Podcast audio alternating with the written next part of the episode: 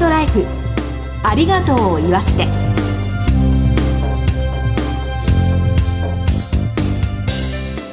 こんにちは。番組パーソナリティの栗林さみです。前回に引き続きコメンテーターは全日本総裁業協同組合連合会理事の半田正幸さんです。どうぞよろしくお願いします。はい半田です。よろしくお願いいたします。前回は酒井美紀さんから女優業を支えた人たちについて伺いました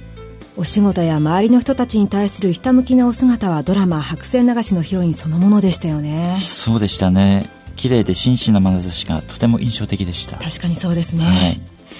今回も引き続き酒井美紀さんをゲストにお迎えして人との出会いや絆命の大切さについて考えてまいります。早速この後ご登場いただきます。どうぞお楽しみに。ハートライフありがとうを言わせて。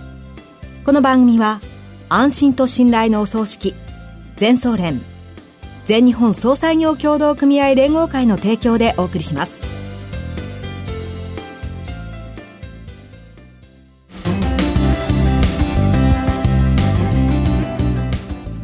改めまして番組パーソナリティの栗林さみです。全総連の半田正幸です。では早速ゲストをご紹介しましょう前回に引き続き女優の酒井美紀さんです。どうぞよろしくお願いします。よろしくお願いします。酒井さんには2週にわたってゲストとしてご登場いただいております。2回目の今日は家族の絆と支援活動について伺ってまいります。ご家族のお話というところで、はい、えまずは2008年にご結婚されたご主人との出会いのお話なんか伺ってもいいでしょうか？恥ずかしいですね、なんか。いいですか？はい。2005年ぐらい、あ、3年ぐらいですかね。はい。ニューヨークに入学してる時期があったんですよ。語学の勉強で。で、その時に、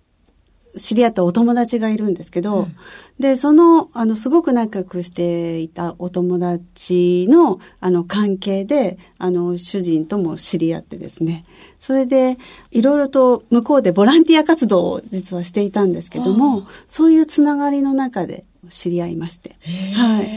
そんなきっかけです。どんな方ですか？そうですね。どうなんですかね。本当に照れてらっしゃる。優しい。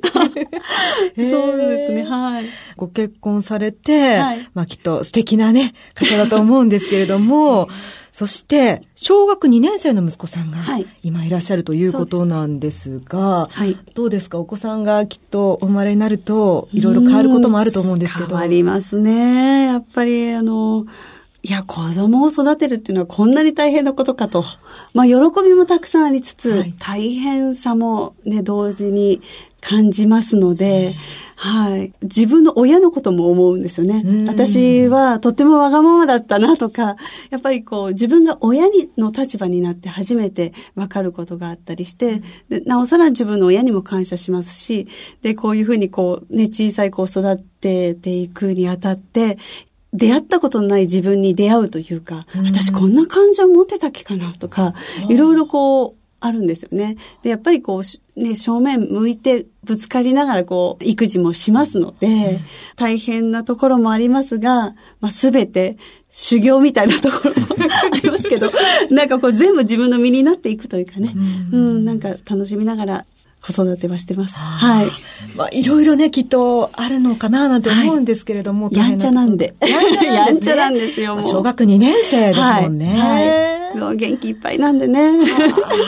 あの、お子さんというと、半田さんもいらっしゃるんですね。はい、そうですね。あの、長女は、今、プロボーラーなんですけれども、はい、次女は、今、あの、お婿さんをもらって、会社の後継者として頑張ってもらってます。わー、プロボーラーそうですね、はい。あの、秋田で教室を開きながら、とトーナメントにも少し出場してるんですけど。すごいですね。でもなんかプロになるっていうとね、こうやっぱ一つのことをこう極めていくのってね、大変だと思うんですけど、すごいですね。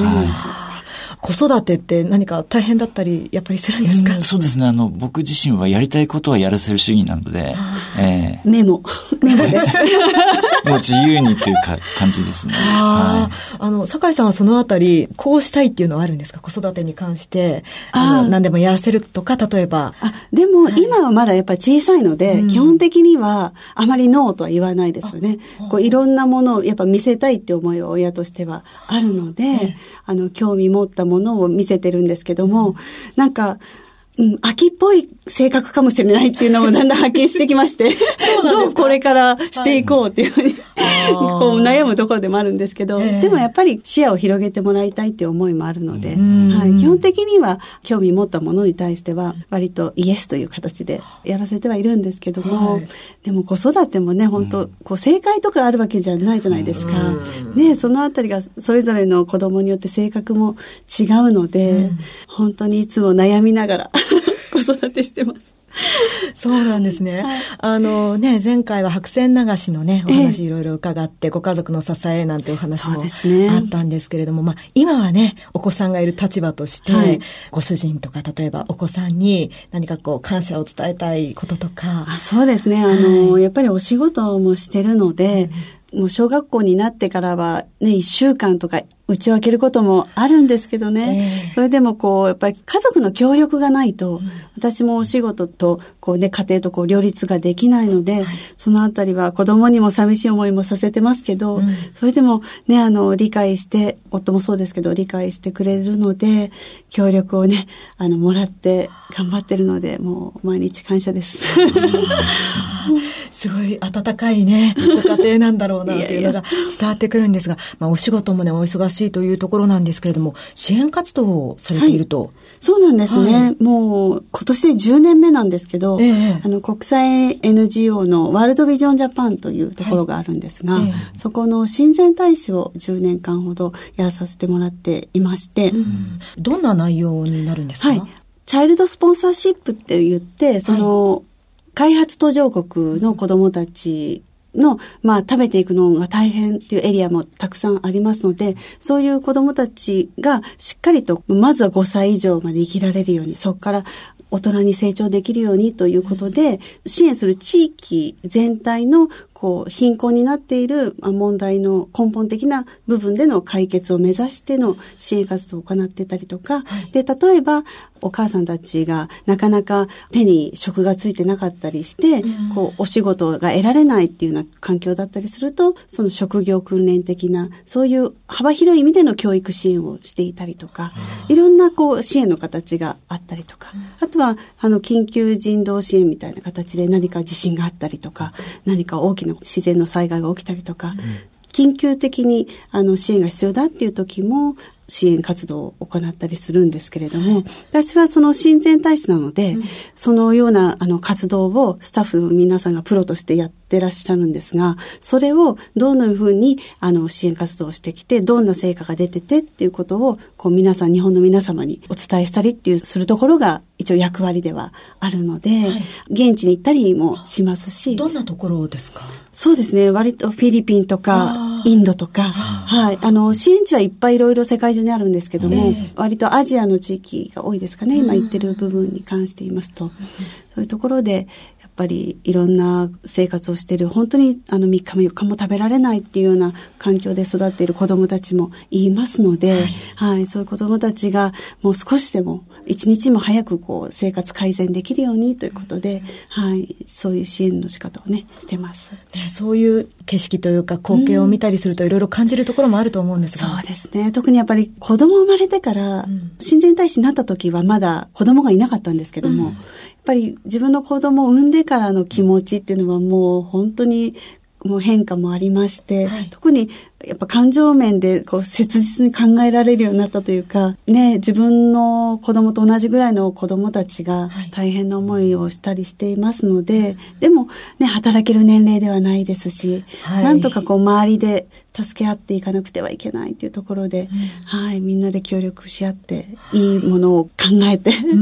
あの、解決に向けて頑張っているという感じですね。どうなっていくといいんでしょうかね。ね今後だから本当にこういう支援活動が、ね、減っていくことがいいことで、うん、やっぱりみんながこうしっかり自分たちで生活できてで自立できて自活できてっていうふうになっていければいいと思いますし、はい、なるべくね平和になればこういう活動がなくて済むわけですから。そうですよね。ね目指すところはそこですけども、はいちょっとね、まだまだ成果が出てくるのに時間がかかるものだったりしますので、はい、まだもうちょっと長期的にね、やらなくてはいけないプロジェクトはたくさんありますが、はい。その支援活動もされて、そして女優業もされて、そ,、ね、そしてお母さんでもいらっしゃると。はい。欲張りですね。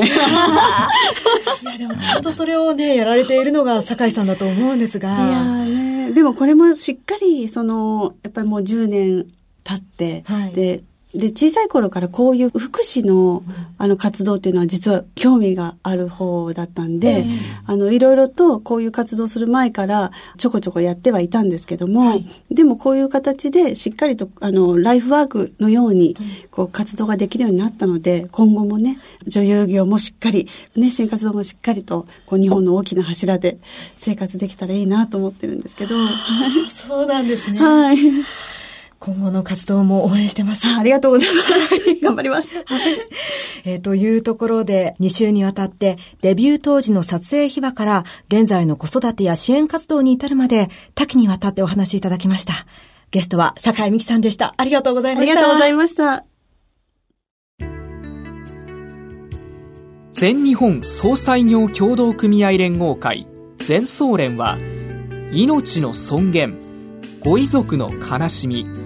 一人一人に寄り添ったサービスを何よりも大切に考えご遺族の心を形にする地域密着の葬儀者が集まる全国ネットワークです。全総連加盟店ではお葬式の専門家である葬儀事前相談員総裁ディレクターが皆様からのご相談をお受けしております。お葬式のご依頼は安心と信頼の全総連加盟店まで。詳しくは全総連ホームページをご覧ください。すべては個人ご遺族のために。全総連。全総連。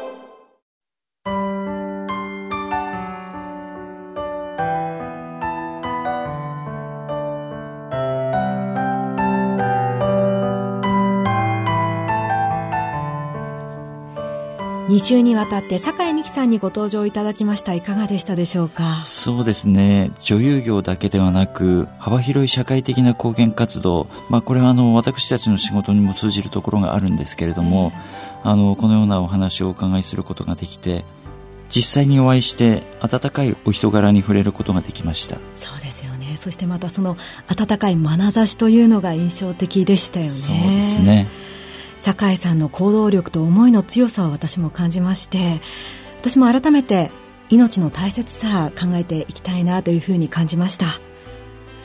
次回も素敵なゲストにご登場いただく予定です。番組のサイトからはご感想などをメールでお寄せいただけます。番組へ応援メッセージなどをいただければ嬉しいです。今日のコメンテーターは全日本総裁業協同組合連合会理事の半田正幸さんでした。半田さんありがとうございました。はいありがとうございました。進行は番組パーソナリティの栗林さみでした。ハートライフありがとうを言わせて。この番組は安心と信頼のお葬式全総連全日本総裁業協同組合連合会の提供でお送りしました。ではまた来週